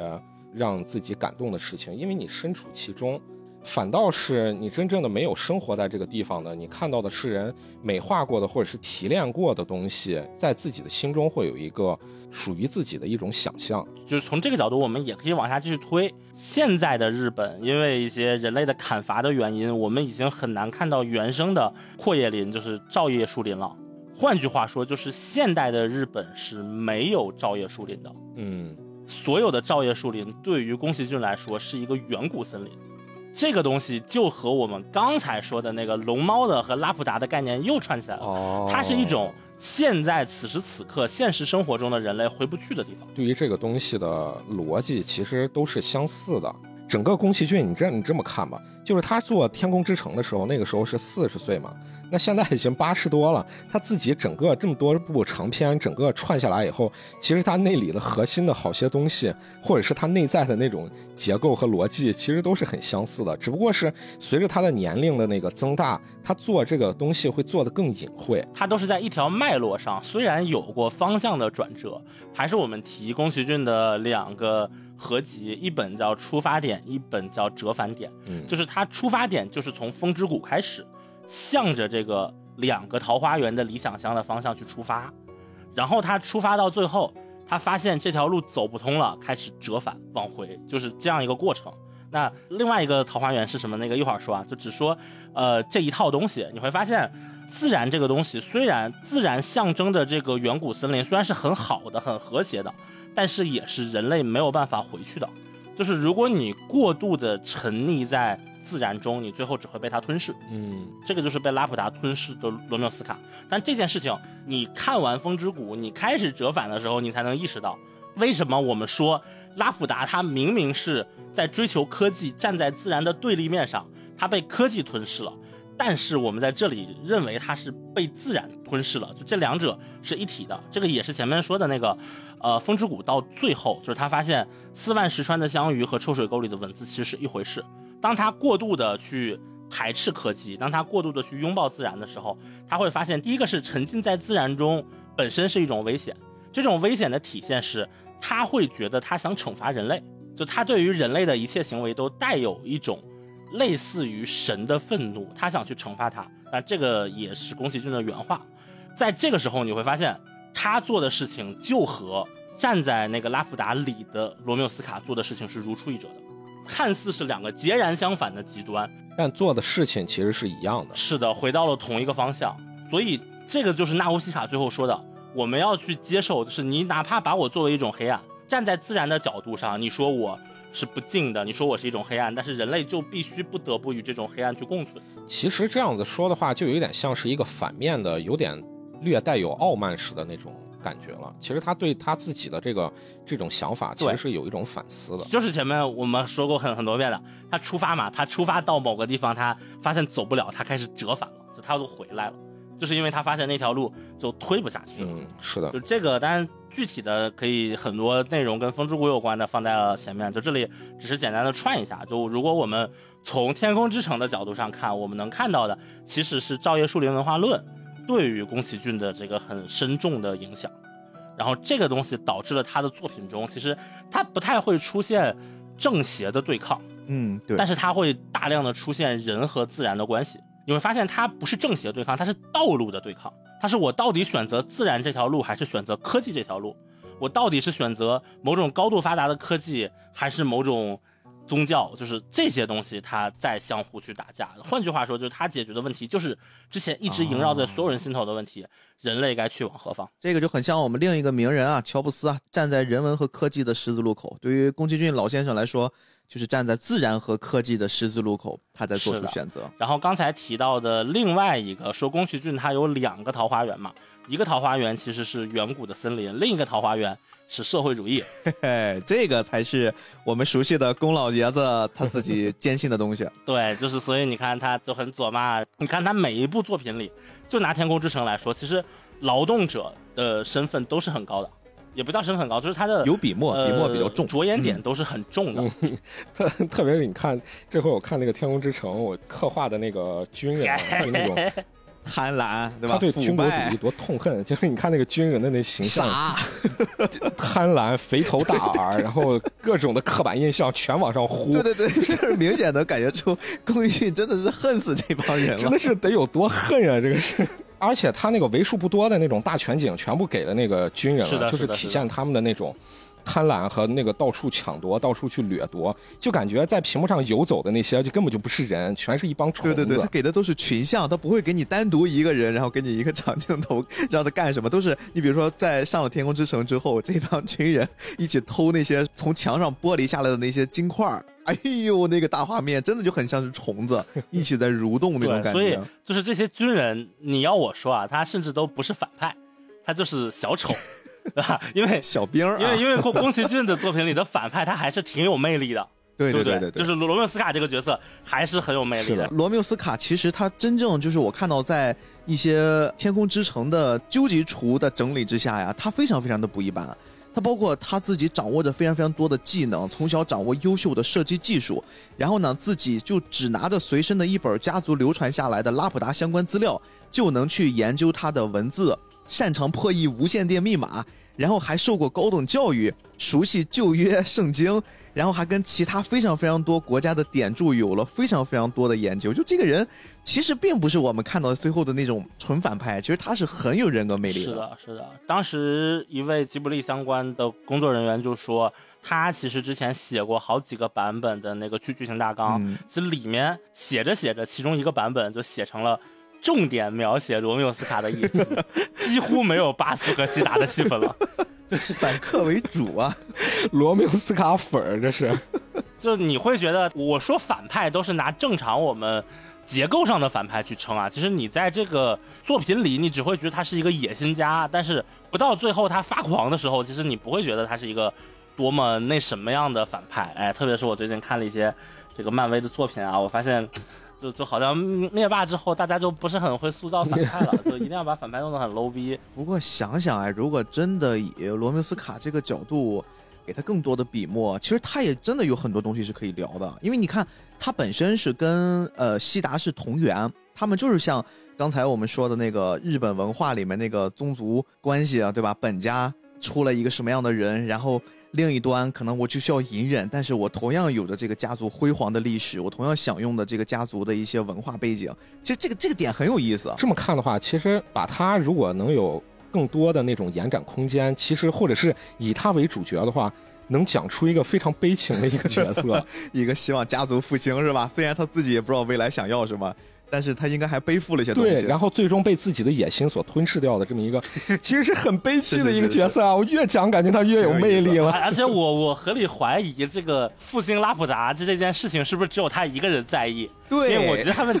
如果他们家族是个野心家，这件事情轮不到七百年后抢，你知道吗？我觉得落地就抢了。对你，包括你看看，在西达的记忆里面，哎，他的那些祖母奶奶都是 就是享受了地表生活，已经完全没有什么野心了。我觉得挺好，对吧？我们在这儿生活多好呀，给自己的孙女儿延续后代，讲讲故事呃、最多就是口传一下这个小咒语，一些咒语，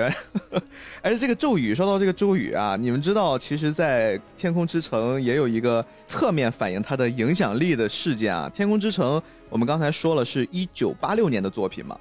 然后呢，这个作品其实在日本的电视台已经反复的播过很多很多遍了，它一直到了已经在电视上播了十三遍了。你想想，其实这已经是很多如果你喜欢宫崎骏或者喜欢《天空之城》，已经都看烂了的这么一个状态了。就在当天晚上第十三次播放这个动画片的时候，还能获得百分之十五点九的超高收视率。你们要想想这个什么概念啊？就整个国民在大半夜有百分之十五点九的人是在同时重新看一遍《天空之城》，还没完。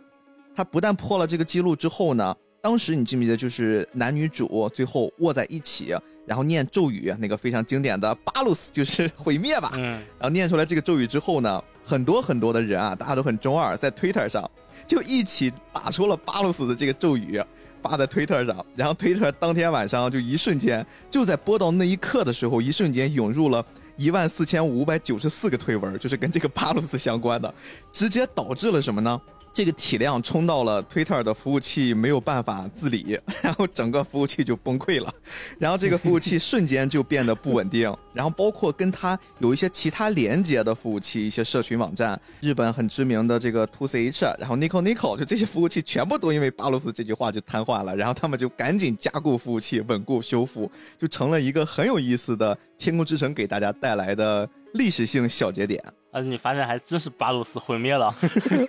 巴鲁斯毁灭了现代网络。对这个巴鲁斯，大家可能没有概念。就刚才我说了，这个瞬间涌入一万四千五百九十四个推文是什么概念啊？他举了个例子，我在网上查到了，就是这个数字是远远超过了女足世界杯决赛日本和美国的这个量。你们想想，这是世界杯决赛，而且日本参与了，这个量都没有干过《天空之城》播了十三遍之后的那个深夜发的数字。包括什么碧昂斯怀孕呀、三幺幺，哎，这个我们之前聊《铃芽之旅》、东日本大地震，就这些非常非常重大的历史事件、社会事件都没有超过这一句巴鲁斯，这个就非常非常的夸张。而且关于这个罗缪斯卡还有一个特别搞笑的点，就是我这次重看的时候才意识到的，就是他最后让巴鲁和西达有一个三分钟的那个说话的那个时间嘛。嗯，你想，当时以这个罗缪斯卡的这个状态，他拿枪指着，为什么他会？给巴斯和西达这个三分钟的时间呢？我理解的是成为一个统治者的傲慢嘛，没子弹了是吧？对，哦，他没有子弹了，哦是的是因为他说完给时间之后，立马开始自己换弹，你知道吗？我真的，我也发现这个了，很有意思。我还想深了是吧？我还把它往拔高了想了。而且你知道，其实，在那一刻，我们的这个巴斯其实也没子弹了，因为当时朵拉给了他他枚，两对，他都已经射出去了。对，但是罗密欧斯卡不知道，他以为巴斯有。你想想，就这个东西，如果是放在一个他，但凡是个主角，我靠，这这大魄力，敢于这个正面，就是完全不慌，然后给对方机会，这不是高启强行为吗？对不对？这是个心理战。你站在罗爷的角度，对吧？他很慌呀，他没子弹了，对面小孩拿了把枪指着他，对吧？那他提要求，我得答应你。这个就是高启强第一次发迹的时候去那个 CD 店跟人装逼，后面手背在后面在抖，就是那个状态吗？哦，还真的是。对对对对对，这个很有意思。所以，哎呦，这个作品真的反复看，能发现很多很多有意思的小东西。是的，而且他那个左轮不是六发的吗？有人数了一下，他还真的就是前面开了六枪。嗯，非常的严谨，就都给你弄出来了，不是说 临时加的一个东西。这种其实一部好的作品吧，就是你在创作者在创作这部作品的时候，在各个方面的那种小细节，其实都要照顾到。对，就像大王说的，一部好的作品，其实所有的创作者在里面都会花了很多的小心思。我们菠萝油子聊过了很多期关于宫崎骏、关于吉普力的作品，包括未来可能我们还会有一个更大的计划，会把整个以时间线的纬度拉出吉普力的完整的发展史。那我们做了这么多期节目，其实一直。从宫崎骏的角度聊了非常非常多，他的人，他身边的朋友，他的创作理念，但是我们一直没有去聊另一个跟他来说影响很大的人，也是这部我们今天在聊《天空之城》开始之前，我们用了他的音乐做了一个引入。问大家一个问题啊，《天空之城》的音乐叫什么？《天空之城》的音乐不叫《天空之城》啊，这个很多人这是一个小小的小知识点啊，很多人都说《天空之城》的音乐，以为那种经典的音乐就叫《天空之城》，不是的，它叫《伴随着你》，好吧？啊，这是由宫崎骏特别喜欢的，也是另一个老搭档啊，著名的歌唱家井上幸美老师演唱的《伴随着你》。我们好像一直在聊宫崎骏，但是我们从来又没有提过他背后的创作大师啊，另一个重要的男人久石让。我觉得在这期节目的最后，我们有始有终。花了一点点时间再来介绍一下久石让跟宫崎骏的关系，作为整期节目一个比较好的烘托。我们在伴随着他的音乐之下，我们结束这期节目。其实大王对于久石让还做了一点点准备，我们来聊一聊。其实说到久石让的话，咱们现在好多嗯，特别是喜欢宫崎骏动画的人，都会觉得哦，这个是两个人之间的那种风云际会，当年是如何相识，然后两位大师如此就变成了那种伯牙子期、天作之合等等的。其实那不是吗 其实我我现在反倒回来我自己在看啊，你作为当时当刻的那个人来说的话，久石让他是五零年生人嘛，就是一九五零年生人嘛。嗯，然后他和宫崎骏合作，当时也就是三十出头的年纪。嗯，非常年轻。对，就是他自己早年的时候，其实是跟那个铃木正一的音乐教室是开始学习小提琴，嗯然后之后他又在中学的时候，又在演奏部社团里面，他又吹小号嘛，然后后面这个时候他才去有了这种想要做作曲家的这种念头，之后他又呃进了那个国立音乐大学，然后。就读的那种作曲科，他又学习钢琴，又怎么怎么样，就是整个这一套这种东西全部学习下来，其实你整个看下来，他选的这个职业，我自己就感觉其实是一个很费劲的一个职业，各门各类都要会，其实还是一个非常艰辛的一个职业了。那么他自己一步一步稳扎稳打的涉足自己的那种专业行业，然后与宫崎骏相识之时，对于当时的他来说，他自己是有了自己推出的第一张专辑，然后有了自己的个人事务所。但是你真正觉得他真的就是那个时候就大红大紫吗？其实也不是呀，他自己只是有了一些自己阶段性的小成就，小有名气。哎，对，是的，就是小有名气。他对于自己当时当刻，我有了我自己在这个专业行业内，我自己已经立稳了脚跟，我自己能做一些事情，然后并且有了自己的个人代表的专辑，但是还没有到我们后人对于他的那种殿堂级的大师之类的这种地步。那么他和宫崎骏之间的相识，其实最开始可能也就是，哎，我遇到了一个觉得还不错，或者是一个合适的人，我自己要做一个活儿，然后我自己做了这个配乐之后，没想到，哎，一下子就成了。好像这个过程还不是因为宫崎骏直接找到了久石让，还是高田勋老师撮合的一下，哎，对对对，对对，把他。当成了备选，然后后来选着选，通过音乐相识了，觉得不错，匹配，哎，就你了。哎，对，就是你自己回头再来看的话，其实遇到了合适的人、对的人、合适的时机，然后这两个人之间又有一定的才华，他们当时的时刻，其实他们两个人是差了有十岁的。嗯，那么他们之间其实能蹦出这种火花。他们第一部合作是《风之谷》，那么在这个《风之谷》创作出我们后人来看这么优秀的这种音乐，其实对于他们来说也是一种机会给到你了。利用我自己现有的那种各种的才华或者是能力，我努力做出了这么一个事情。我现在就特别感叹的地方就是，他们能在除了自己努力做自己的事情，并且非常有才华之外，还天时地利人和全部都凑到了一起。嗯，我觉得这个是特别的让人羡慕的一件事情命运。的相遇，对，是的，所以我们现在才会有这种让人感觉特别的羡慕。大家来调侃的说的“天作之合，伯牙子期”，我知道在逼哥的那个脑海里面，可能就会想到周杰伦和方文山。还真是。哎，你看，包括咱们在说，呃，刚才聊过《风之谷》嘛，《风之谷》那个时候，我们确实是会对于整个声音的呈现上印象特别深，那是他们的第一次合作，然后进而到了《天空之城》，我相信《天空之城》他们特别是在成立了吉普力的基础之下，宫崎骏会继续向久石让大师发出邀请，来我的这部新的作品里面继续重新开始你的肆意的才华去创作，去让你的想象匹配着画面，将大家的情感紧紧的包裹。我觉得一定是因为前面他们的那种天才和天才之间的惺惺相惜，很多东西我不需要说太多，可能我们的性格也匹配，我们可以去磨合。特别是你们想想，宫崎骏那个脾气，宫崎骏那种较真能力，他能去认可一个人，这个人一定是对他来说非常非常有才华，他非常非常喜欢的。二零零八年，这个是在网上广泛流传的一张图，宫崎骏在久石让大师的一次演奏会上。拿着一束鲜花走向了台前，然后递给了久石让大师。哦，那个我特别建议大家在网上搜一搜那段的视频。那段视频配合着刚才大王讲的，他们充满了创造力，惺惺相惜，但是从陌生到熟悉，逐渐成为彼此人生的一部分的两个神仙。你看着那个画面，你会觉得特别感触，真的就是眼泪不自觉的流下来。我觉得。我特别庆幸的是，我们现在还都活在了神仙还在这个世界上的那个时代。我们可以看到音乐上的久石让大神，动画界的宫崎骏大师，他们在一起鼎力相助，彼此成就，完成了这部作品，而且是许多部作品一直在影响着一代又一代的人。我记得当时那个画面，在久石让大师演奏完成之后，他跟他的伙伴们在台上站起来。接受着台下的一直连绵不绝的掌声，这个时候宫崎骏给自己好像鼓了一股劲儿，拿起了一捧花，从后台缓缓地走向前面，就那种场面特别的圣洁。周围的人一开始还不知道这是发生了什么，当他们回头看到一个白发苍苍的老先生，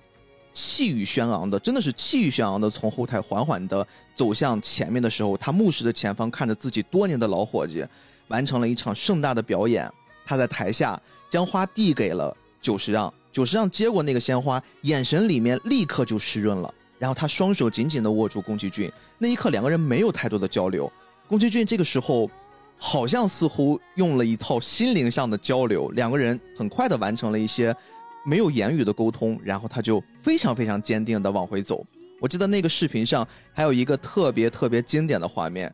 宫崎骏往回走。掌声连绵不绝，久石让在上面看着宫崎骏的背影。宫崎骏这个时候不断的向身边打招呼，然后他路过了一个小男孩，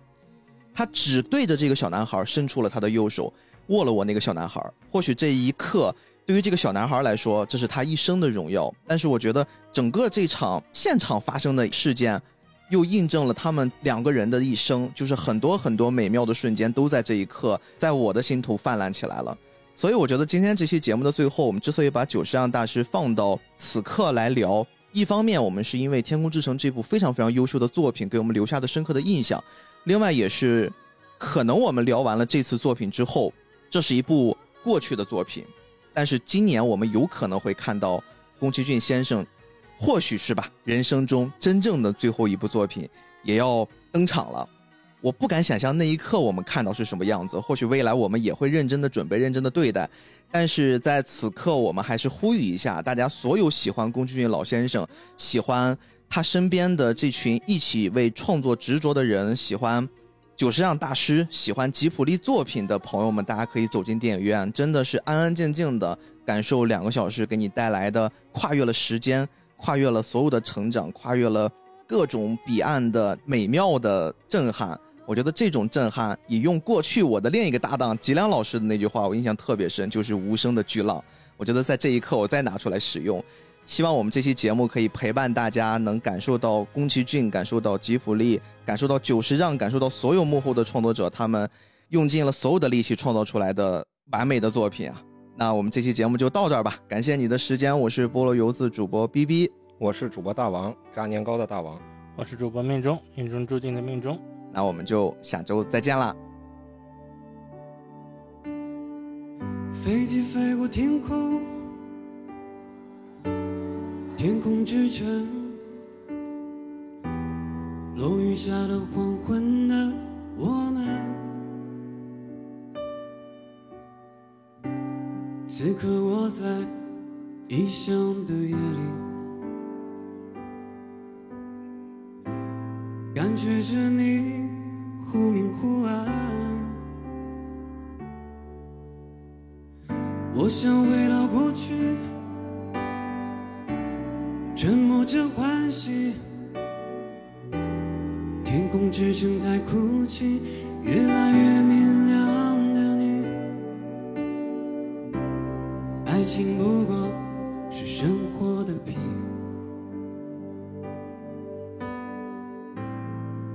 着我，也折磨着你。刚到没。